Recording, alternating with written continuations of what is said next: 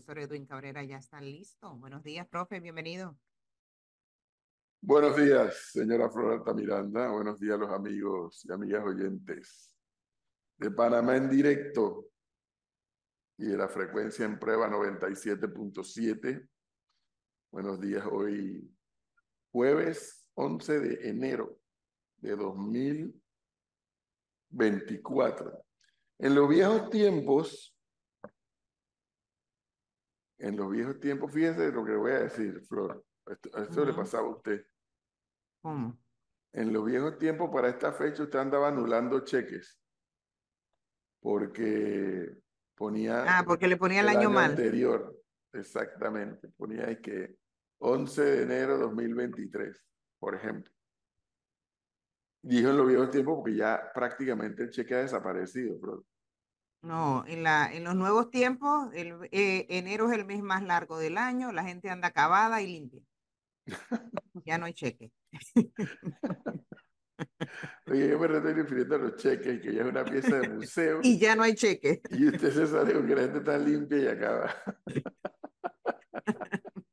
y desesperada porque se acabe el mes. Porque se acabe el mes. Para poder entonces comenzar de nuevo. Así es. Buenos días, Melissa. ¿Te conoció el cheque? Ay, profesor, buenos días. Claro que sí conocí el Todavía cheque. hay. Exacto. De hecho, ayer estaba en una fiesta en la que No, el ya se le oye, se le oye que estaba en una fiesta. Sí, sí, sí, sí. Cantó y bailó. No, no, no, era, fue algo súper ligero, fue algo súper tranquilo. Pero en la que el hijo le regaló a su mamá como regalo de cumpleaños una chequera. Era lo que la, era lo, lo- lo que la señora quería, una chequera, así que todavía se están usando, todavía se usan. Y sí las conocí. Nunca llegué y que ir a cambiar un cheque, no, eso sí no. Pero claro que sí sé cómo llenarlo y todo lo demás. eso Yo sí llegué a tener chequera, pero la mitad de los cheques que hice los anulé. Porque siempre me equivocaba en algo. Eso pasa, eso pasa. Y la mía está como nueva. Si he usado dos cheques, son muchos. Ya más nunca. Ya eso qué pereza, profe, con la, con la banca en línea, con el Yapi, todo eso ya. Por eso dije, en los viejos tiempos, usted para esta fecha andaba anulando cheques porque se equivocaba con el año. Y entonces eso era una práctica de enero. No, pero Sí. yo no sé, él, él cree que yo no, que yo no conozco nada. Él cree que yo soy neófita en, en casi todo, pues. O sea, ¿cómo me va a preguntar si conocí un cheque? Pero si es probable, Melissa, es probable. Hay mucha gente de su generación que no han visto un cheque porque ya nacieron con otras historias. Dominan la banca en línea, por ejemplo. Entonces, no, no, no, no, se- no se enreden en eso. Pero- el, el señor Gonzalo con seguridad, así que estamos hablando de un anacronismo de la época de los dinosaurios, etcétera, ¿no? Pero ¿quién utiliza cheque, por Dios? Dice aquí el, dice aquí el trompista que está activado hoy temprano. Ay, que no muchas puedo. empresas todavía pagan con cheques, son adictas a la papelería. Bueno, pero hay, hay gente como yo que aún, pre- que aún prefiere seguir yendo es al banco en vez de, que, en vez de usar es la tecnología de hoy día. Santo Dios. ¿En serio? Yo prefiero, o sea, yo no puedo ni que abrir total. por el, por la ban- banca en línea, no sé, yo quiero estar frente a frente Ah, con la Casi todos los bancos ya te dan esa posibilidad de abrir las cuentas en línea. Yo no puedo, yo, Es yo más, te ofrecen los préstamos en línea y tú lo aceptas y ahí mismo te mandan la plata. no puedo porque no me responden las preguntas que yo tengo y todo lo demás, entonces yo quiero ¿Qué ver, preguntas, por amor Dios? Yo tengo que ver a las personas y hablar con las personas. Es- es- eso es que de, de por teléfono, por vía web, no, yo no puedo. Bueno, está bien. Y el trompista, evidentemente, no, no, ¿qué dice? Ah, no. El trompista debe estar arrebatado por la aparición de Hunter Biden. Ah, sí, por supuesto, Debe estar arrebatado con eso. por supuesto. Y riéndose del debate ayer entre Nikki Haley y Ron DeSantis, ¿no? Fue el último debate antes de escoger al, al candidato que va a luchar contra Donald Trump, seguramente, esa carrera presidencial. ¿Y por qué se iba a reír de eso? Porque usted sabe que la diferencia entre Ron DeSantis y Nikki Haley frente a Donald Trump es abismal por parte del expresidente, ¿no? Entonces lo que dice Donald Trump es que están perdiendo su tiempo ustedes. Sigan haciendo debates, sigan presentándose. Yo no me voy a presentar a ningún debate, así lo ha hecho, porque yo tengo el 40% del apoyo del partido.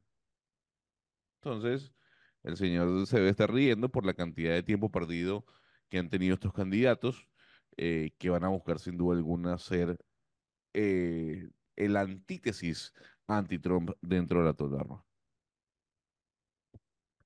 ¿Y entonces qué cree? ¿El trompista se caló del debate de ese ayer? No, lo vio un ratico, se rió y cambió de canal a ver novelas turcas. Seguro. Sobre todo novelas turcas son las que están de moda. Señor Leonardo, buenos días. Buenos días, profe Flor, Gonzalo, Melissa, a la audiencia de Panamá en directo a esta hora de la mañana. Yo la única chequera que, que tuve, la tuve, la usé dos o tres veces y me quedaron cheques ahí sobrando y la tuve de adorno por cuatro o cinco años. Hasta que se venció, ¿no? Pero, pero fui, sí fui de los que tuvo chequera. Pero me quedo con la banca en línea. Nada de ir al banco ya. A mí se me olvidó la última vez que fui a un banco. Uno va al banco a hacer trámites si es necesario que tiene que llegar a ir, si no, todo banca Si en no, línea no. o correos o llamadas telefónicas o aplicaciones. La vieja me dicen entonces. Total. Bueno, si se quiere considerar así, Vieja total. Es que ya, es que, es que ya ir al banco es como una birria. Si mire que después de la pandemia hay bancos que han cerrado sucursales. ni los pensionados y jubilados, la mayoría capaz que van al banco y solo van a los cajeros a retirar la plata. O esa tarjeta de débito tienen. No, pero es que cada vez más los bancos, como dijo Flor hace un momento, te ofrecen más y más y más y más cosas para que tú hagas todo por banca en línea. Hasta la apertura de cuentas. Apertura de cuentas, te dan los préstamos en línea y te los activan de una vez. Todo es en línea. Yo antes iba al, al banco por, por el pago de la hipoteca de la casa, pero ya no, ya también todo eso. Ya Ya cuenta eso. automático también. Ah, no, no, perdón, ese sí lo sigo haciendo. Ese sí lo sigo haciendo en caja de ahorro. Ese es el único que hago, que voy al banco. Y, y ni siquiera entro al banco, voy al cajero, auto Oye, rápido. a usted- a ustedes les encanta perder tiempo en las instituciones. Voy al, to- al rápido. auto rápido que está aquí en Alta Plaza y un momentito. De hecho, paso al súper por ahí mismo porque me encanta ir al súper todos los días. Yo sí, es cierto, hay gente que tiene la, la, la costumbre y la alegría de ir al súper todos los A días. mí me encanta ir todos los días al súper. Yo amo ir al súper, o sea, es la cosa más divertida que hay, es el mejor hobby ir al súper. ¿Y cuál es la diversión, hijo? Hoy no entendí. A mí me encanta ir a todos los súper a ver los precios, a comprar cosas para poder comer, o sea, no, Pero de si verdad. te lo pueden llevar a la casa y no tienes que salir ni Ay, moverte. no, pero es más, más es, es mejor ir y uno tiene todas las opciones ahí mismo. Y si Sí. vas a... Y en PriceMart puedes pe- hacer el pedido y llegas y te lo Y lo tienen Ah, buscas, sí. exacto. y no te bajas ni del carro. Lo, No, no, lo, lo más, lo más interesante de los supermercados es que cambia el precio según la zona en el que esté. Me refiero al precio general de la canasta básica. El, el otro día leía un- un- una publicación en redes sociales que de una persona que decía, para mí yo compro los vegetales en este lugar, compro eh, la, la carne en este, compro esto en esta, y había respuestas diferentes que le decían, bueno, pero en mi zona, en ese supermercado es más caro el vegetal que en el otro, y voy a este, y, y eso es lo interesante que pasa en este país Eso también. no lo puede hacer, eso es verdad lo que dice Leonardo, no lo puede hacer todo el mundo, eh, porque obviamente a veces los supermercados están muy distantes uno de otro y si la persona no tiene carro, pero en el caso de los que tenemos carros, yo y que tengo aquí todos los supermercados, yo voy al River Smith, al Rey, al 99 y en cada supermercado compro cosas diferentes porque, profesor, varían de precio pero de forma impresionante. Y no es que 25 centavos de dólar para arriba a veces. Sí. Entonces ya me voy dando cuenta de que no, es Para como que el paro ahí trompista y lo tome compro ahí. nota, para que el trompista tome nota, no es Gonzalo el único que va al 99. Flor ¿Por qué acaba voy de a ir al que 99? ella Si hay un montón de cosas baratas. Porque el trompista aquí está diciendo que Gonzalo va al 99. Yo O sí. sea, Ah, yo sí no voy, lo sé- tengo aquí. No sé yo por qué eso se toma como una acusación. Vea, loco. No, yo sí. Y, es, y eso que usted dice, Flor, que, que le parece extraño que en unos, en unos supermercados las cosas estén un dólar más caro. Eso se llama libre mercado, señora. Se lo presento. Claro, entonces ah, bienvenida. yo tengo esa oportunidad de poder saber ya de las cosas que compro, dónde están más económicas y, y como los supermercados los tengo en la misma ruta, así que vengo de Rivasmil para acá, bajando. Pero a Rivasmil tengo que ir porque a Rivasmil me encanta ir. ¿A quién no le encanta ir a Rivasmil? Esa es la Sí. pregunta. No entiendo, pero bueno. Yo sé a cuál yo no voy y no paso ni por afuera. ¿A dónde? Yo sé a cuál. Allá el señor Gonzalo y la señora Flor. Pero yo sí sé a cuál no paso ni por afuera. Lo que pasa es Mucho que es menos a dejar pudiente. un dólar mío allí. Usted es pudiente. Entonces, como No usted es tiene nada que ver pudiente, con pudiente. claro que sí. No. Hay que decirlo, hay Se muchos me productos. seca la mano. No, hay muchos productos. Eso que- no es cierto. Bueno, está bien, pues. Ah, Ah, Usted, bueno, usted ni hace- uh, pero si usted ni hace mercado, por Dios. pero si no no la Lorena. Y él ni va, él no va a ninguno. exacto, Lo, no, lo- interesante, Rivasmil. lo interesante de eso también es que uno mismo hace su, propio estudio de mercado de los productos que compra. Porque un mismo producto cambia de precio y como dice Flor, más caro, más barato según supermercado, pero también según zonas. sí, En el, en el- voy a decir nombres, pero en el Rey eh, del Centennial no va a ser el mismo precio con el Rey de calle 50 probablemente. no, no. Y evidentemente hay zonas en que hay supermercados que en otras zonas ni siquiera se conocen. Sí. Pero Y bueno, espérate. ¿y el- ¿cuál es más caro, el de Centennial o el de Calle 50? Depende del producto. Pero yo me he dado cuenta, ventas vaina. ¿No es así?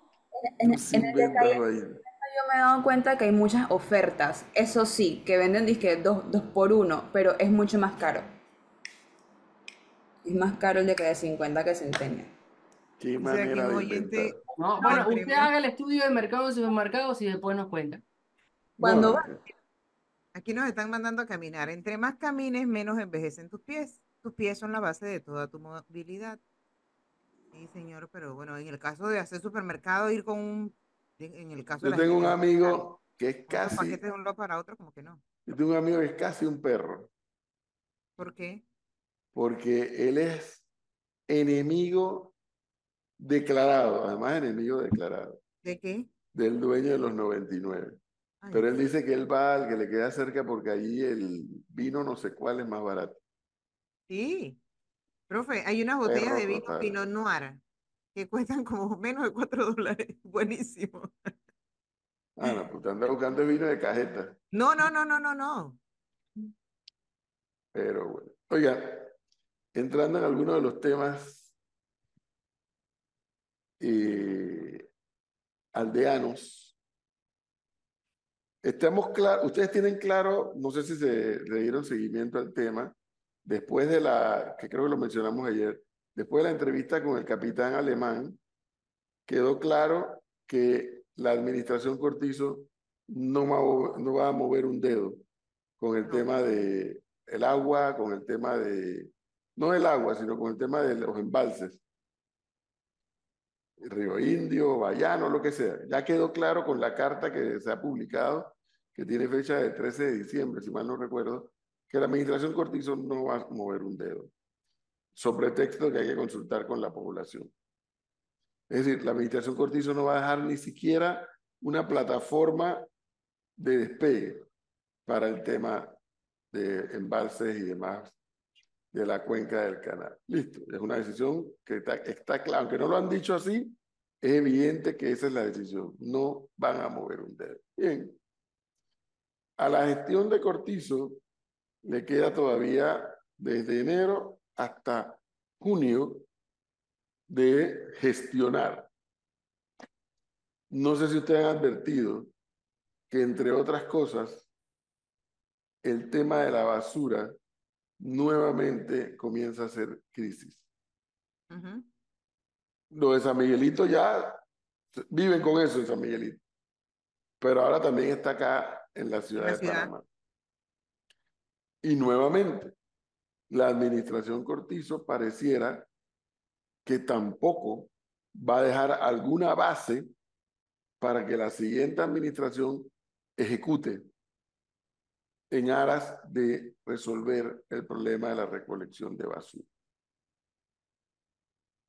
No hay forma de entender, y lo reitero, por qué la presidencia de la República tiene que estar recogiendo la basura en la capital. No me llame nadie ni me escribe nadie para decirme, bueno, pero es que la empresa privada la recoge en San Miguelito y en Colón y no funciona. Bueno, es que no es la, la empresa privada, puede que falle. Puede que falle. Pero que yo le podemos decir que en la chorrera y en Arraiján sí funciona bien. Sí funciona. Entonces, pero lo que a mí me llama la atención es que no veo al Ejecutivo dando pasos para dejar algo, alguna decisión con el tema de la basura. Y el tema de la basura son dos, porque un problema es la recolección que nos cuesta a todos los panameños, porque recordemos que la autoridad de aseo es una entidad adscrita al órgano ejecutivo. En consecuencia, los fondos salen de allí. Porque la autoridad de aseo, la morosidad de los usuarios es enorme. Entonces, alguien tiene que poner la plata, ¿no? Es el ejecutivo. Entonces, la gente de Boca del Toro, Chiriquí, Veragua, Coclé, Herrera, Los Santos, pagan impuestos para que nos recojan la basura los capitalinos. Y el segundo problema es el vertedero. O sea, son dos problemas graves. La recolección y el vertedero. Y yo no puedo entender por qué la administración Cortizo no puede dejar algo, una base para la discusión y que efectivamente el otro gobierno ejecute. Pero pareciera que hay una decisión de no hacer. ¿Por qué? ¿Por qué hacer eso? Es una incógnita, Flor. Para mí es una incógnita, porque tengo claro que el presidente Cortizo es presidente hasta el 30 de junio. Lo tengo claro. Hasta el momento que el otro presidente diga, lo juro, cuando baje la mano, ya Cortizo va a ser presidente. Así se deberían motivar, así como están motivados con el tema de la cárcel de Colón y de las otras cárceles, bueno, motivarse con el tema de la basura, que es un tema de salud pública. Y de, de ese análisis no podemos dejar por fuera, aparte de otros vertederos, el de Penonomeno, el cual eh, ayer, anteayer, tenía reportes de incendio y según la, la alcaldesa del lugar, no, no había diferente apoyo por parte del Ejecutivo para poder tratar el tema. Ni va a haber, señor Leonardo, porque lo que no quieren entender acá y claro, yo, yo sí entiendo la otra parte. Mientras más instituciones hay, más espacio para nombrar hay a los copartidarios. Pero lo que no quieren entender es que en Panamá lo que se requiere es un ente rector, no un ente recolector. Necesitamos un ente rector, un ente que diga en todo el país el modelo de tratamiento de la basura será este, este, este, este. Un ente rector, eso es todo. Y no olvidarse de Cerro Patacón que luego de la salida de la empresa que estaba encargada, entró otra, se fue y ahora no nadie sabe a manos de quién está el vertedero de Cerro Patacón. Pero usted dice, profesor, de hacer un plan sin importar que cuando llegue el otro gobierno puede que se cambie. O sea, usted, usted lo que dice hacerlo y que nuevamente, quede... Melissa, es que el tema aquí es un, algo sensato que el gobierno que sigue no la puede echar para atrás. O sea, que es lo correcto. ¿Qué es lo correcto? Em, empezando de salida, quítale este tema al órgano ejecutivo. Quítale el tema, la recolección de la basura al órgano ejecutivo. el órgano ejecutivo tiene que, crear el ente rector, eso es todo.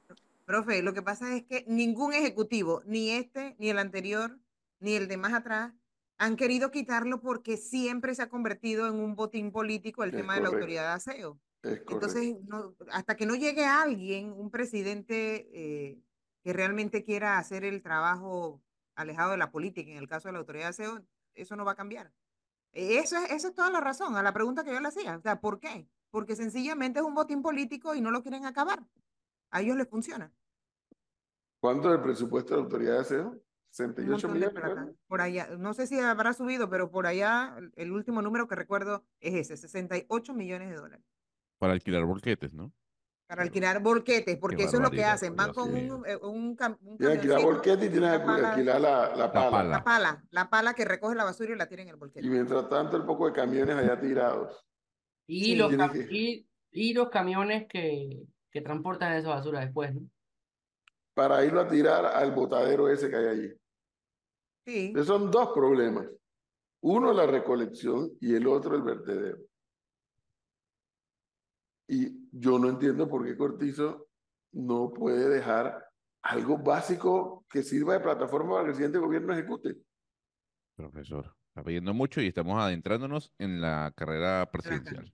Así la que campaña. olvídese, olvídese. olvídese. 75 millones, profesor. ¿Cuánto? 75 millones 766. 6,5. 75. 75 millones. Correcto. Eso, eso es perverso. Aquí, aquí se los pongo. Ah, lo subieron, 75 millones, mire usted. Esto es para la vigencia fiscal del 2023. Wow. ¿A dónde están esos 75 millones?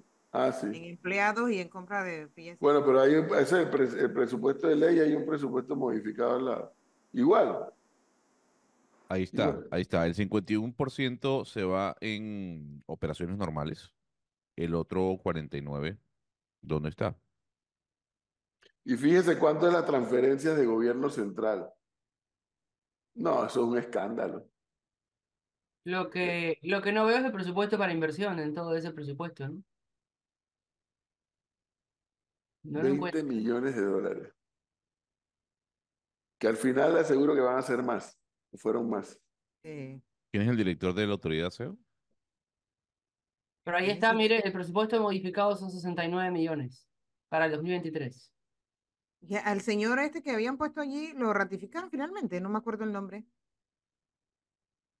Sí, que no lo ratificaban por una, una vendetta política, algo así, ¿no? Un tema, pues, sí, porque era como ficha de cristiano, no sé, no me acuerdo, pero no sé si lo ratificaron.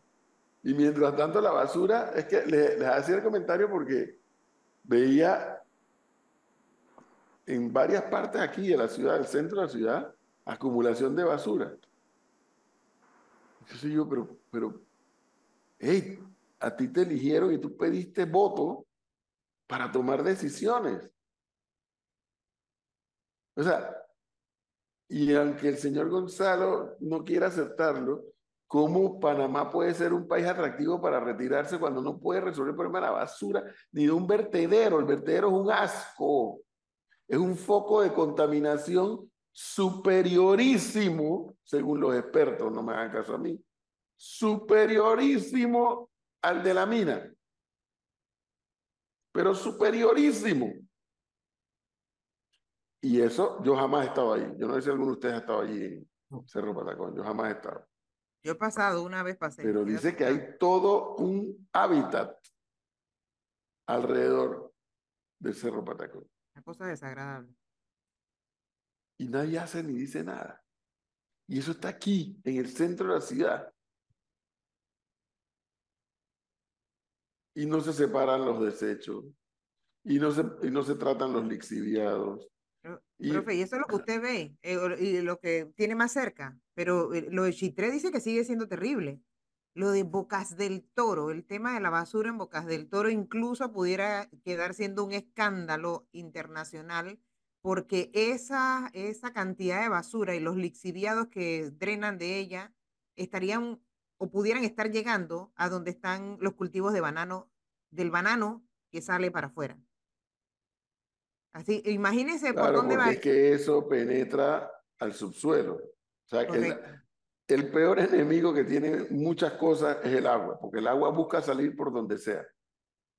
Por donde sea el agua va a buscar salir. Entonces, como es tierra, baja al subsuelo y eso va contaminando allá abajo. Bueno, lo de Boca- Bo- Bocas del Toro, bueno, lo sé porque me dieron todo el informe y vi las imágenes, profesor. No he ido por allá, pero la gente que sabe del cuento vio. Dice que es terrible, terrible lo de Bocas del Toro. si no se hace nada pronto, pudiera quedar siendo un escándalo No, es que, es que a eso es lo que me que refiero. sale del país. Por lo menos que Cortizo dejara una base para que el siguiente gobierno comience a ejecutar. El administrador de autoridad de aseo, según la página web, sigue siendo Rafael Antonio Prado de Valdía y sigue estando administrador general designado. Y desde el 11 de agosto. Designado, o sea que no lo han ratificado. Pero ayer ratificaron rápidamente a la fiscal electoral suplente. ¿Por qué? ¿Quién es? Un Para que bajón. la hayan ratificado es alguien así como... O sea, no, no puede ser que, que aquí estemos de- disque aspirando a, a mover este país hacia otro nivel y el tema de la ¿Qué basura va, no profe? No hay voluntad. Al final la- los O sea, no es re- intereses no es están real. basados. No es real. Eso no es los real. intereses son los de, de cada uno de ellos que están en esos puestos. Ya no les Eso interesa más no- nada. Eso no es real. Como lo quieras analizar, eso no es real.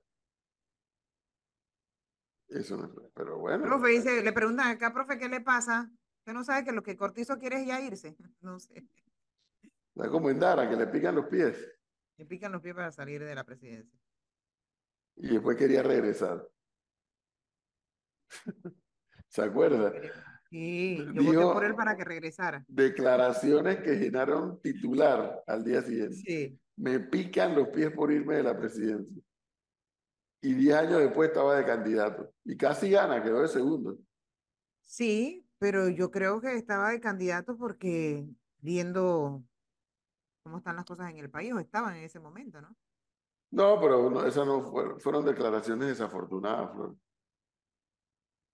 Eso de que me pican los pies por irme de aquí, eso, eso fue desafortunado. O sea, tú le pediste el voto al panameño, al ciudadano, y tú tienes que responder hasta el último momento de tu mandato. No con eso que me quiero ir de aquí, que ya estoy harto de. Eso fue lo menos grave, profesor, de lo Sí. que ha pasado Es cierto. con nuestros presidentes. Por otro lado, señor Gonzalo, Ecuador, Guaguancó de nuevo, ¿no? Sí, sí, ahí, ahí guaguancó. Sobre todo, yo le decía a Flor por la posición de Daniel Noboa frente a los presos reclusos colombianos, que ha dicho que hay más de 1.500 eh, en Ecuador eh, y que lo que va, quiere hacer es eh, devolvérselos a Colombia. Y si Colombia no los puede aceptar, pues dejarlos en la frontera. Colombia ya ha reforzado su frontera con Ecuador. Perú ha hecho Pero lo ¿por qué la mismo. reforzó? Para no recibir a sus connacionales. No, lo mismo ha hecho Perú, el refuerzo. Eh, porque recordemos que muchas de las armas que se están utilizando en Ecuador, al parecer, provienen de las Fuerzas Armadas peruanas. Eh, y la situación se complica, ¿no? Se pone caliente eh, en el cono sur eh, por las decisiones que vaya a tomar Daniel Noboa frente a qué va a hacer con los reclusos y qué va a hacer con esta lucha en contra de las, ban- las bandas narcoterroristas. Colombia ha dicho, hay que sentarnos a hablar. Nosotros no tenemos espacio para 1.500 reclusos en, nuestro, en nuestra in- infraestructura carcelera. Em, así que esto es otro tema, ¿no? Pero el organismo que usted tanto defiende no ha dicho en esta boca es mía, ¿no? ¿Cuál? La OEA. Yo no lo defiendo, yo defiendo la OEA. Usted No. defiende la OEA. Usted, que, usted cree en el globalismo y todas esas cosas. Entonces usted No, cree no, que no, la OEA todavía es no. un ente que sirve de algo. No, la OEA no sirve para absolutamente nada. Eh, es relevante en algunos aspectos, pero en otros, pero no, pues. Eh, la, la, la consulta es, eh, bueno, ya se han tomado algunas decisiones. Daniel Noboa dijo ayer en una entrevista en Radio Canela que él no va a ceder, que va a seguir adelante. Sí, Y Gonzalo, pero es que el tema, perdóname, el tema aquí no es si el presidente Novoa va a militarizar la crisis, como en efecto está militarizada y demás. Yo sigo insistiendo, esta mañana, no, ayer fue, ayer y hoy, escuché un pedacito a, a su antiguo jefe y allá en Colombia y decía, "E- esto es un problema regional. Esto no es un problema de Ecuador, Gonzalo. Es un No, no, problema yo- regional. Por supuesto. Entonces, el, el que quiera analizar la crisis de Ecuador como que es de Ecuador y de más nadie, está equivocado. No, eso es, ti- tiene toda la razón, porque ese es el análisis que se está haciendo a nivel general, eh, cómo las bandas han traspasado fronteras, ¿no? Eh, e incluso preocupa lo de Panamá, porque Panamá también se han, se han abierto algunas rutas del narcotráfico en el Pacífico que puede preocupar con miras a lo que vaya a suceder en O sea, se ha abierto otra ruta más. Sí, señor, otras Sí, rutas más. pues, No, ya existen, pero hay, pero hay más rutas que se están abriendo. Eh, y la pregunta es, bueno, ¿qué, qué, qué es lo que va a pasar en Panamá? ¿Cómo nosotros estamos actuando frente a eso? Em, pero sí es preocupante, es muy preocupante. O sea, Porque cuando además, usted, por- cuando porque usted además, escucha que el y- Ministerio Público creo que dio un informe estos días de no sé cuántos miles de miles y miles de toneladas que incautó en el año 2023. Y nada más ayer o antes de ayer hubo otro operativo, le pusieron, le tienen nombre a todos esos operativos. Tú dices, espérate, yo, yo que no sé exactamente nada de eso, yo, si eso es lo que agarran, ¿cuánto será lo que no agarran? claro. El problema, el problema, profesor, es lo que siempre ha pasado con América Latina, ¿no? Eh, a diferencia de Europa. Y por eso Euro- Europa tiene la Unión Europea y nosotros no tenemos ningún tipo de, de Pero ¿cómo va a organismo. tener Unión, Unión, Centro- Unión Latinoamericana si usted ni siquiera cree en el Parlacén? No, bueno, es que el Parlacén no tiene ningún tipo de sentido, pero más allá de... Bueno, ya lo pero mató a- ya. no, a ver, pero es que el Parlacén no tiene ningún tipo de sentido. O sea, no, no, olvídese de eso. Lo que quiero decir es que las posiciones encontradas por los gobiernos en América Latina no van a permitir una, una respuesta sólida frente a este flagelo, porque cada país, cada presidente piensa muy distinto, sobre todo por la división y la polarización que hay. Usted no le puede, es muy difícil pues, tener la respuesta frente a lo que se tiene que suceder eh, juntando a posiciones como la de Milei o la de Gustavo Petro. Son antítesis. Gustavo Petro dice que parte del problema es la prohibición y la regularización que se le ha dado con, al, al narcotráfico y el tema de la cocaína. Javier Milei, por otro lado, habla de grupos narcoterroristas socialistas. Entonces ahí empezamos el, el debate, ¿no? A lo interno. Los radicalismos hacen que no se pueda llegar a un acuerdo consensuado en América Latina sobre cuál es el, el modelo que se le quiere dar eh, para enfrentar esta situación. Entonces, estamos sometidos a que Petro se ponga de acuerdo. No, no es que Petro, es que... eh, No, pero- no, es que, es que, mire, Gonzalo, yo no creo que los latinoamericanos debemos nada, tan solo esperar a que los respectivos presidentes se pongan entre ellos de acuerdo. Los latinoamericanos tenemos que entender que, que tenemos varios problemas que son comunes. ¿Cuántas notas? A ver, salgamos un segundo del tema de Ecuador. ¿Cuántas notas han hecho eco medios de comunicación social, tanto del continente como europeos, con el tema de Darién? Y de verdad, verdad, usted ve una solución a la vuelta de la esquina del, de- No, le estoy poniendo Darién porque es por donde pasan, pero no. no. No, no, no se quiere abordar como un tema regional. No se quiere abordar con un tema regional porque la posición frente a Venezuela ha cambiado drásticamente. Es así. ¿Quién cambió? Bueno, los gobiernos cambian, ¿no? No, pero el que más cambió ha sido Estados Unidos. Por supuesto, a- p- claro que ha sido Estados Unidos, pero Colombia Así cambió, es, Panamá pero- cambió, Pero un momento, el factor clave aquí, que es Estados Unidos, porque es a donde quieren ir estos migrantes, sigue con su rigidez en no dejarlos pasar, pero cambia su estrategia y su política hacia Venezuela, donde hay un porcentaje importante de migrantes que están saliendo de Venezuela. porque ellos Y dicen no que están la- saliendo a lo loco, están saliendo porque el régimen no da para más. Claro, pero ese, ese- ese es un punto que, que se menciona, profesor, porque lo que dice Estados Unidos es que aliviando las sanciones puede reducir el número de migrantes que crucen la frontera. no es cierto, esa fue Bueno, la, es- la excusa de Cuba también. Bueno, pero, pero es la excusa que da Estados Unidos. Entonces, lo que le quiero decir a usted, bájale un momento la cortina, Melissa, por favor. Pero no ha pasado, Gonzalo. Eh, o sea, lo- yo sé que no ha pasado. Lo que, lo que quiero decir es que usted tiene que admitir que la situación en América Latina por las posiciones políticas de los gobiernos no han permitido que el continente o esta parte del continente avance. Y eso, y eso es así por los radicalismos. De la misma forma que no va a avanzar ahora esta crisis que está allá en Ecuador y que puede que ocurra un efecto encadena un efecto dominó. Y Pues- vamos de mal a peor, Pues ¿no? sí, pues Directamente. Sí. Pues Siete sí. de la mañana, señores. Tenemos que irnos al minuto informativo y ya regresamos para seguir comentando este y otros temas.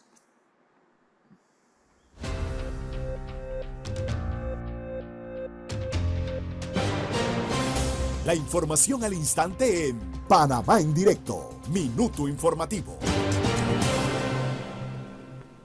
7 de la mañana, un minuto. Y tenemos que en un evento cargado de expectativa, el movimiento Panamá Posible entregó este miércoles los resultados de meses de trabajo en mesas de discusión para ser integrados al plan de gobierno del candidato presidencial Martín Torrijos Espino del Partido Popular. Más de 200 personas contribuyeron con más de 6.500 horas hombre, presentando más de 100 propuestas eh, que abordan temas prioritarios para la construcción de un Panamá posible, según lo destacó Juan Macay, coordinador del movimiento independiente. Clima. Encantada de acompañarlos en esta mañana.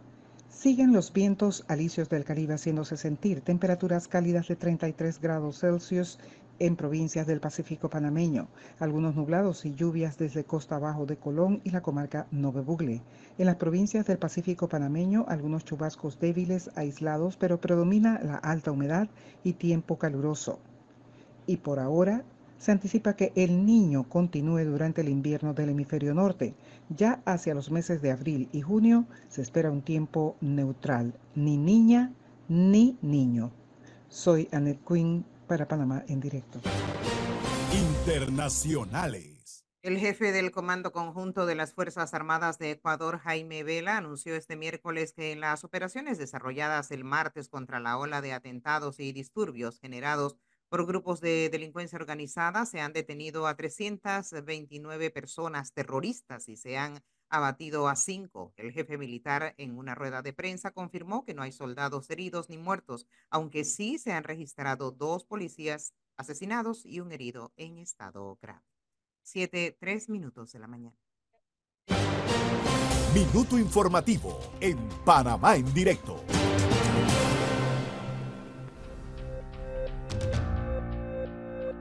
Siete de la mañana con tres minutos.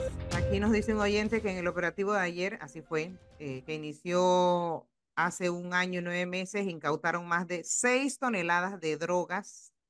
Ayer hubo 94 allanamientos, 72 personas aprendidas y llevaban más de 600 mil dólares contados hasta la hora de la conferencia de prensa que dio el Ministerio Público.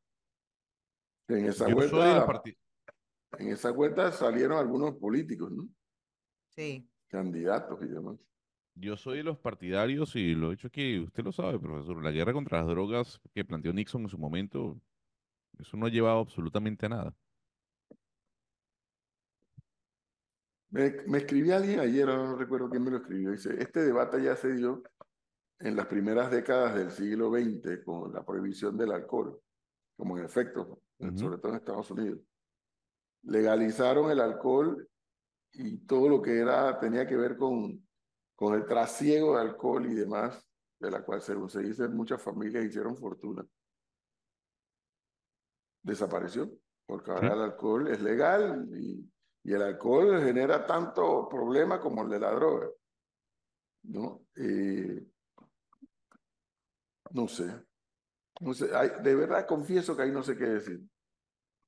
Porque no es lo mismo, señor Gonzalo, hablar de la legalización de la marihuana que hablar de la legalización de la droga.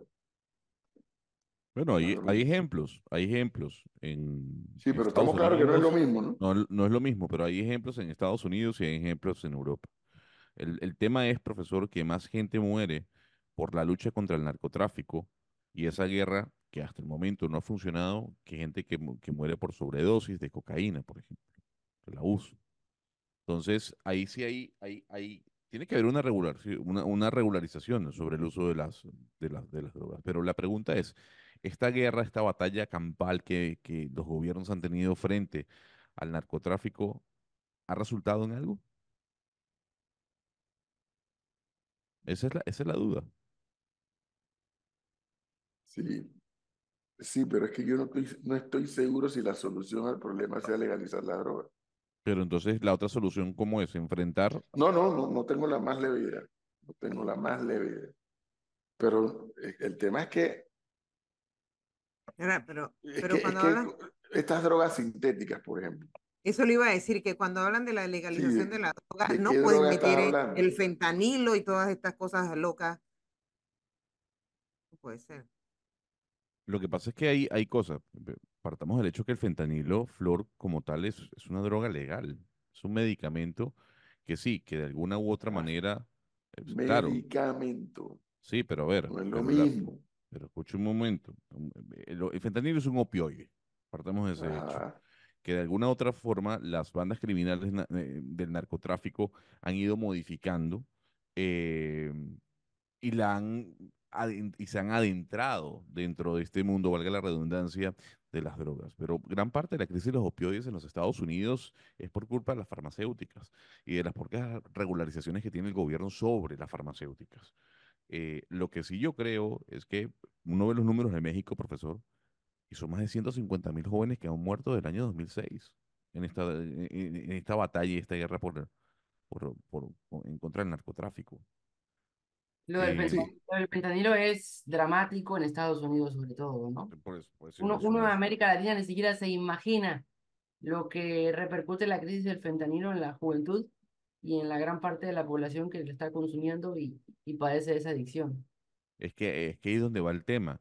Y es el gran señalamiento que se le da a las farmacéuticas en los Estados Unidos. Es que son las farmacéuticas las que tienen las, las culpables de esta crisis de opioides que se está viviendo en el país desde hace un buen rato. El, el asunto aquí es, eh, mientras haya consumidores, hay mercado, ¿no? Sí. Y eso es lo que en principio, eh, esa guerra que dice del Gonzalo está perdida desde que inició Nixon y los gringos no han querido entender que sí, bueno, que Bolivia, que Colombia, que son productores, pero es que ellos son los que tienen los mayores consumidores. Sí. Y si ellos tienen los mayores consumidores, la culpa es de Bolivia y de Colombia. ¿Dónde quedó el modelo de educación, por ejemplo? Claro. Cómo ayudar a que los muchachos entiendan desde muy joven el daño que se hace. Que no digo que no lo hagan, cuidado, no, no digo que a lo mejor en el sistema educativo de Estados Unidos no hablen del tema, pero evidentemente allí no han tenido éxito cuando hay tanto consumo. Hablemos de Europa, o sea, la- la- las toneladas de droga que se mandan a Europa. Y así sucesivamente. Es un, es un problema bien serio, bien, bien serio, que además en los tiempos modernos, o hace algunas décadas para acá, pues además ha penetrado en el mundo de la política también. Y entonces ahora eso hace una mayor crisis de la que ya existía. El ejemplo de todo eso es México, ¿no? En los últimos tiempos. Ha ido creciendo en otros países, pero México es el principal ejemplo, por lo menos de América Latina, en torno a, a la- al narcotráfico metido en la política. Lo mismo ha pasado en Centroamérica, hacia, hacia países como Honduras, Guatemala. Pero en Lo, México, lo- lo que pasa, lo- lo que pasa es que el narcotráfico, profesor, no, ha, no, no es que ha entrado a la política, es que lo han dejado entrar. lo han dejado entrar, así es. Por eso, no voy a decir que esto que voy a decir es una solución al problema. Por supuesto que no lo es. Pero es un, es un eslabón de una cadena. Por eso yo sí estoy de acuerdo con el subsidio electoral. Pero cero donación privada. Cero. Cero. Subsidio electoral total. Cero donación privada. Porque tú tienes el problema acá de cuando tú estás en campaña y tú tienes probabilidades de triunfo y te está faltando dinero para consolidar esa probabilidad, te llega alguien que tú crees que es decente o alguien que tú ni conoces, mira, yo tengo una donación, 50 mil, 5 mil, 100 mil, lo que- y tú que candidato que quieres ganar, la coges sin saber quién es. y quedaste comprometido. Cuando el, cuando el subsidio electoral financia el 100% de la campaña, estás blindando el sistema. Lo estás blindando. Yo por eso creo cero donación privada. Todo por la ruta del subsidio electoral. Evidentemente, si cambio no se va a dar hasta que no cambien los representantes políticos, ¿no? Porque recuerde que todo lo termina aprobando la Asamblea Nacional. Y a los mismos diputados no les conviene que no haya donaciones privadas en estos momentos. Que no haya. Que no, no, no les conviene que no haya donaciones privadas, porque son parte de la campaña política. Claro, y por eso los comprometen posteriormente. Correcto. Y por eso, no, por eso no lo van a sacar. Si mantenemos la misma asamblea o los mismos tipos de diputados o personalidades, no lo van a sacar. No, pero usted también se va a encontrar con panameños que van a decir, no, que los políticos pagan su campaña, ¿por qué lo tenés que pagar con la plata del Estado? Porque estás blindando a la democracia. Es una forma, no es la única, de blindar el sistema. Que no entre plata, porque cuidado, comprometes al candidato con plata de narcotráfico, sí, es probable, pero también lo compromete con plata de empresarios, que no estén en el narcotráfico, pero dice, no, te voy a donar 500 mil dólares para tu campaña. Ah, y cuando ese empresario te llama para decirte, oye, necesito un favorcito, necesito una concesión, ahí quedas. ¿Cómo le dices que no? por acá le pregunto a un oyente si no va a hablar de la cuenta de Onda. La cuenta de la cuenta hedionda. La cuenta hedionda. O sea, que loco que usted ayer publicó, habló sobre la cuenta hedionda. No, no, no, no, hay ninguna cuenta hedionda. Hay un cheque, cheque onda. Bueno, el cheque hediondo. Hay un cheque hediondo. Bueno, porque usted sabe que este es un país muy chico. Este es un país muy Yo no voy a decir de quién es el cheque hediondo ni de dónde está la cuenta hedionda. Pero ahí le llegaron, dicen en el Merni bancario, que hubo dos depósitos. Uno que vino de Europa y otro que vino del Asia.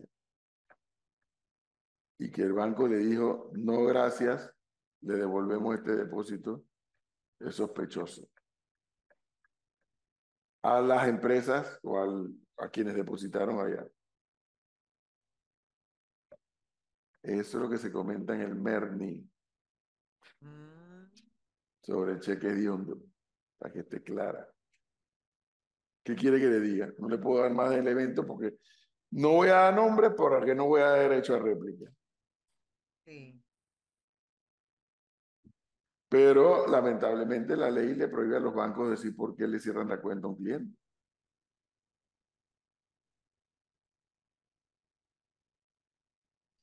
¿Qué problema? Es correcto. Es correcta la información. ¿Qué problema? Pero no, no venga a Flor, que poneme esa cáscara mía aquí ahora. No, sí, casi la pisa. Casi la pisa. Lo, lo, que pasa es que yo sí vi el tuit ayer del profesor y de hecho lo, lo retuiteé. Ahora, ¿cómo uno, cómo uno dice ahora? cuando replica lo que dice otro, como no es Twitter ya. Lo reposteé. Lo reposteé. Entonces, y el oyente acá me está recordando, oiga, el profe no va a hablar, él dijo de la cuenta, pero en realidad es el cheque, el cheque de hondo. Yo estoy preguntando lo que dice el oyente. Hable claro. Profe. Yo estoy corriendo, corriendo lo que los oyentes le dicen. Hable claro, profe. No. ¿Crees que a estas alturas de mi vida a mí me va a dice, dice, aquí está dejando a la gente en ascuas. que en agua. Oiga, lo que sí te voy a decir una cosa. Viendo casualmente, Flor, viendo esta madrugada, ese, ese tweet lleva como más de 20 mil eh, vistas. Y viendo las reacciones, me llamaba mucho la atención. Ustedes se han dado cuenta de un, de un elemento. ¿Por qué los comunistas son gente amargada? sí, observen eso. Observen eso. No, en los años que yo tengo estar en estas cosas del, debate político, ideológico y etcétera, viendo las reacciones esta madrugada de ese, de ese eso que yo escribí, leyendo los, los, los que defienden a, a, a, la cuenta de Dionda, al cheque de Dionda, son comunistas, pero porque son amargados. Observen, observen, observen una cosa, fuera de broma, es casi imposible a ellos sacarles una sonrisa. Lo que pasa, profe, es que al final son gente que no toleran que discrepen o que vayan en contra de los principios de ellos o que opinen diferente. Entonces, o sea, son intolerantes, usted dice. Son intolerantes. Hasta Pero eso no te hace, no tiene por qué ser no te hace amargado. amargado. Bueno, es que la intolerancia pone de mal humor a la gente, ¿no? No, pero ¿por qué? Pero, ¿por qué? Creo que eso va ligado a una cosa. a la pero otra. pase revista mental de los comunistas que usted conoce. Dígame si hay alguno que se ríe. Dígame si hay alguno que se ríe. Son amargados, yo no entiendo por qué. O sea, ellos le dicen de todo a los adversarios de ellos. Perro, maricón, uno ahí me dijo cueco, eh, hijo de tal por cual, ladrón, vende. Ellos le dicen todo lo que le da la gana a los adversarios de ellos. Pero cuando tú le das, le das un leve disparito de regreso, se ponen bravos. Haga la el ejercicio mental, incluso los que nos están escuchando. Si usted conoce un comunista, de los que usted conozca, si conoce alguno, que sea una persona agradable, simpática, que se ría, que eche chiste. Cuénteme uno, Mm. cuénteme uno, observe ese detalle. Yo sé que lo que le van a decir, no se puede uno reír con la miseria, con la pobreza que hay. No, no, no, eso no tiene nada que ver. Dije, dice un oyente que miren a Gonzalo, por ejemplo. ¿Tú eres amargado? No, pero no No, comunista. No, porque también, también puede ser amargado y no ser comunista. Sin Yo no he ser dicho que- comunista. yo no he dicho que todo el que es, que, que es amargado es comunista, es al revés. He dicho que todo el que es comunista es amargado. O sea, ¿por qué? Cheques de Rusia y China, a buen entendedor, pocas palabras. No sé. No sé de qué está hablando. No, yo tampoco. Yo tengo más elementos sobre eso, pero no, no los voy a decir. Ya no los dice. No, no los voy a decir. La única ¿Por forma qué? que el señor los diga es que usted lo invite a un rooftop en la tarde. Mm. Ah, bueno, así sí. Así sí. Yo cumplí mi palabra. Ya ayer comencé mi recorrido. De ¿Dónde era eso? Pero ¿qué pasa, Flor? No, Seriedad todo. chismosa, tampoco así, Flor. saber si están hablando del tema los oyentes, ni siquiera saben de qué estamos hablando. Coméntele. que mucha gente, incluyendo aquí al señor Gonzalo, y es cierto, lo ha dicho, que la mejor temporada de Panamá es esta, la temporada que se llama seca y que la gente llama verano. Y resulta que en la ciudad de Panamá, eh, desde hace unos años para acá, muchos restaurantes o hoteles o comercios han puesto de moda las, han arreglado las azoteas como restaurantes, como bares. Y entonces, claro, en esta época son mucho más atractivos. Y yo le dije, aquí- ah, pero eso lo dije yo aquí, sí. Aquí. Todo el que quiera hablar conmigo en las tardes tiene que ser en un rooftop, si no, no. Entonces ayer tenía una reunión con este personaje, porque es un personaje mi amigo. Y él fue el que me dijo, vamos a ahí en San Francisco. Entonces fuimos. Espectacular la tarde. Espectacular. Realmente espectacular. Oiga, aquí me dice un oyente Hoy voy a ir a otro. Hoy voy a ir a otro, pero en el casco. en el casco, bueno, nos No. invita. Dios.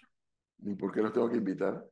Dice que si, si los comunistas se ríen es con sarcasmo. Eso sí, eso sí. Lo he notado. Hoy voy a ir en el casco. A uno al que ya he ido, pero no está de más. No, Cada vez hay más, ¿no? En todas Ah. partes de la ciudad. Antes era solo el casco y Avenida Balboa, ahora se han incrementado en las diferentes partes de Panamá. Y para esta temporada aún más. Eh, profesor, tiene razón. Los comunistas tienen esa actitud amargada por adoctrinamiento. ¿Será? Puede ser.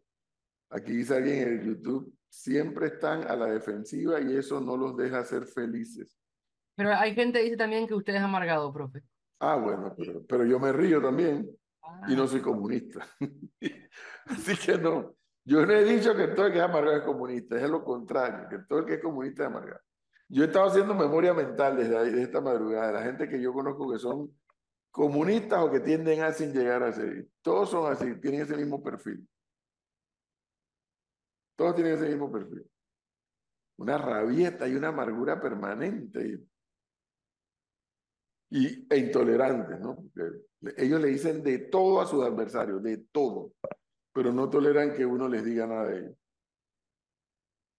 El enlace desde de audio de internet dice que no está funcionando. ¿Pero dónde? No sé. Los demás oyentes están aquí atentos y están escuchando. Claro, usted no puede creer en todo lo que le dicen, que siempre es el mismo Me problema. digan dónde, a lo mejor la persona tiene un problema, a lo mejor es ella o él y podemos sacarlo de dudas, ¿no? Si no somos nosotros. Correcto, ya estamos revisando.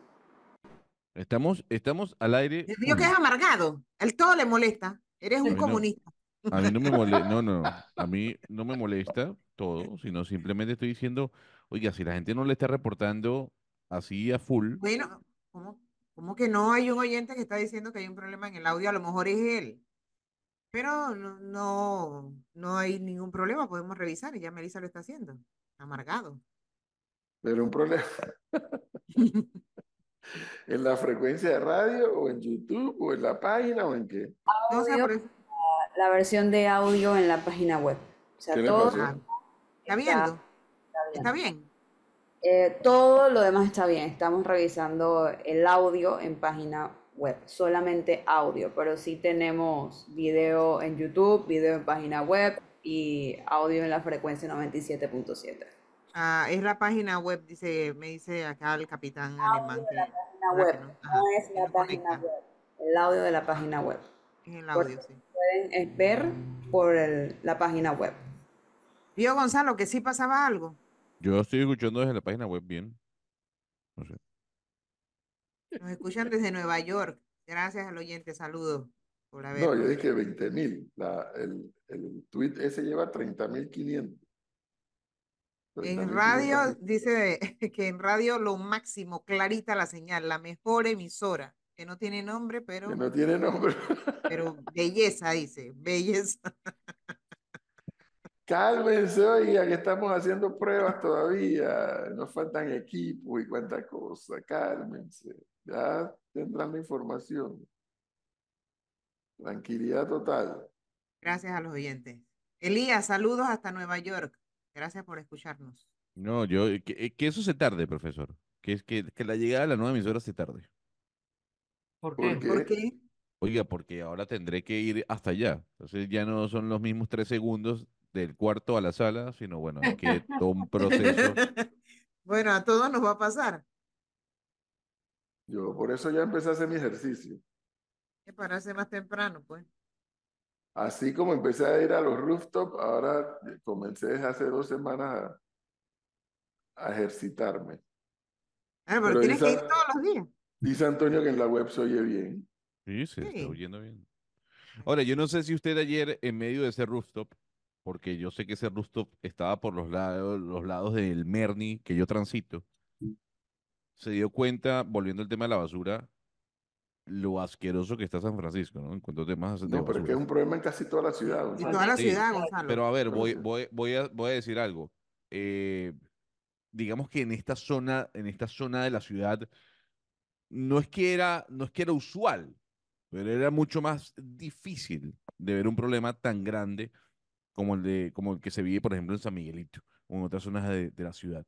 Es una barbaridad. Y además, profesor, entienda algo. La importancia comercial que tiene San Francisco para la ciudad es enorme. Enorme. Eh, y lo que estamos dejando entrever es que no tenemos la capacidad ni siquiera de gestionar un modelo de turismo eh, cuando tenemos basura abarrotando las aceras que no existen. Mira, es que esto no lo podemos ver o analizar por la importancia comercial que tiene San Francisco. Hay claridad de que el problema de la basura es un problema de salud. No, sí, lo comercial es cierto, es correcto, lo de turismo es cierto. Pero más que eso, es un tema de salud, porque precisamente en San Francisco, donde hay N cantidad de restaurantes, no hay que ser inteligente para saber qué pasa si se acumula mucha basura de desechos eh, orgánicos, particularmente de comida. Alimañas, cucarachas, ratones, ratas, gatos, piedreros, porque también se suman, llegan a romper la, la basura para ver qué sacan de allí. Entonces, si no hay una efectiva recolección, Sí, mínimo se está haciendo la recolección de basura, yo he visto en dos áreas del país, una vez por semana. Es lo que yo he visto en dos diferentes, tanto en San Miguelito como en la ciudad de Panamá, dos áreas diferentes. Puede variar, pero es lo que yo he podido ver. No, y por lo menos, lo friante. por lo menos ahora que yo he tenido que, que caminar por varias áreas de Panamá, la cantidad de ratones que hay por las calles, demasiados. O sea, Ah, yo no. Lo de San Francisco es como ir a París, ¿no, profesor? O a Nueva York. ¿Ratatouille? Uy. Lo Yo, de San Francisco es París, ¿no? Esos campos elíseos llenos de ratas. Yo estaba en la parada, la del Metrobús de calle 50, y yo veía cómo pasaban y pasaban. Y ¿esto qué es? ¿Esto qué es? Y la cantidad de basura que había. Impresionante. Y pasaban como... te quejes, Gonzalo, que tienes una para- panadería allí mismo, dice. Una panadería ahí. ¿Ah? No entendí Pero- lo de la panadería. es decir, ese tema de las ratas y demás es una realidad. Pero si tú dejas acumular basura, esa realidad se amplía. Por supuesto. Y en efecto, eso es lo que... La, la primera impresión que me la llevé fue en Nueva York. Menos mal que esta es una ciudad visitada y es la capital del mundo. Unas ratas que parecían gatos. Vaya, vaya carrasquilla, vaya carrasquilla, al lado de la autoridad de aseo, va a ver que está lleno de basura, hay montañas de basura por diferentes calles. Esto es al lado de la autoridad de aseo. Es Y increíble. frente, y frente a la Junta Comunal de San Francisco, ¿no? Qué paradoja. Por mi casa iban antes tres veces a la semana. Ahora una vez cada nueve días. Oh, eh, varió mucho. Sí. Una vez cada nueve días. Eso es todo un tema. Es un tema. Eso es todo un tema. ¿Qué hace la gente con la basura? Ni modo, la tienen que sacar. No, porque también te la puedes guardar en tu casa, pero tienes que tener varios, con varios aparatos de esos para estar guardando la basura. Y, y, re- y, y ¿cómo se llama? Y no mezclarla. O sea, todo lo que son desechos de comida y demás aparte, porque si Yo no, eso conozco, Flor, de gente, y dicho sea de paso, ya está nuestro invitado listo y con quien podemos hablar de este tema también.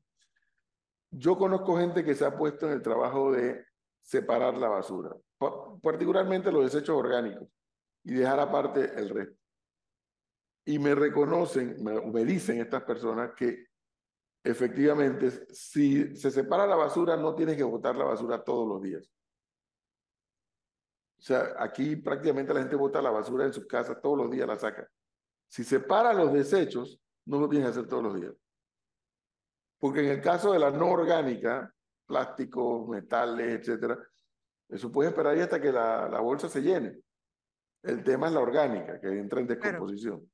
Pero, pero no hay una, no hay capacitaciones para que la gente, profesor, entienda que eso es lo que tiene que hacer. No se le enseña a la gente a hacerlo, así es. Usted lo puede juntar, pero después empieza a preguntar a dónde llevarlo y le cuesta hasta que alguien le dice a dónde tiene que llevar los desechos inorgánicos. Sí, sí, se han desarrollado más locales que reciben, por ejemplo, botellas de vidrio, todo tipo de vidrio, y le dan un descuento al, al cliente en torno a la cantidad de, de, de botellas que llevan para hacer su compra. Pero más que eso no ha habido grandes campañas de difusión. 7.30 minutos y como les dije, ya está nuestro invitado conectado. Es un caso político para estudiar.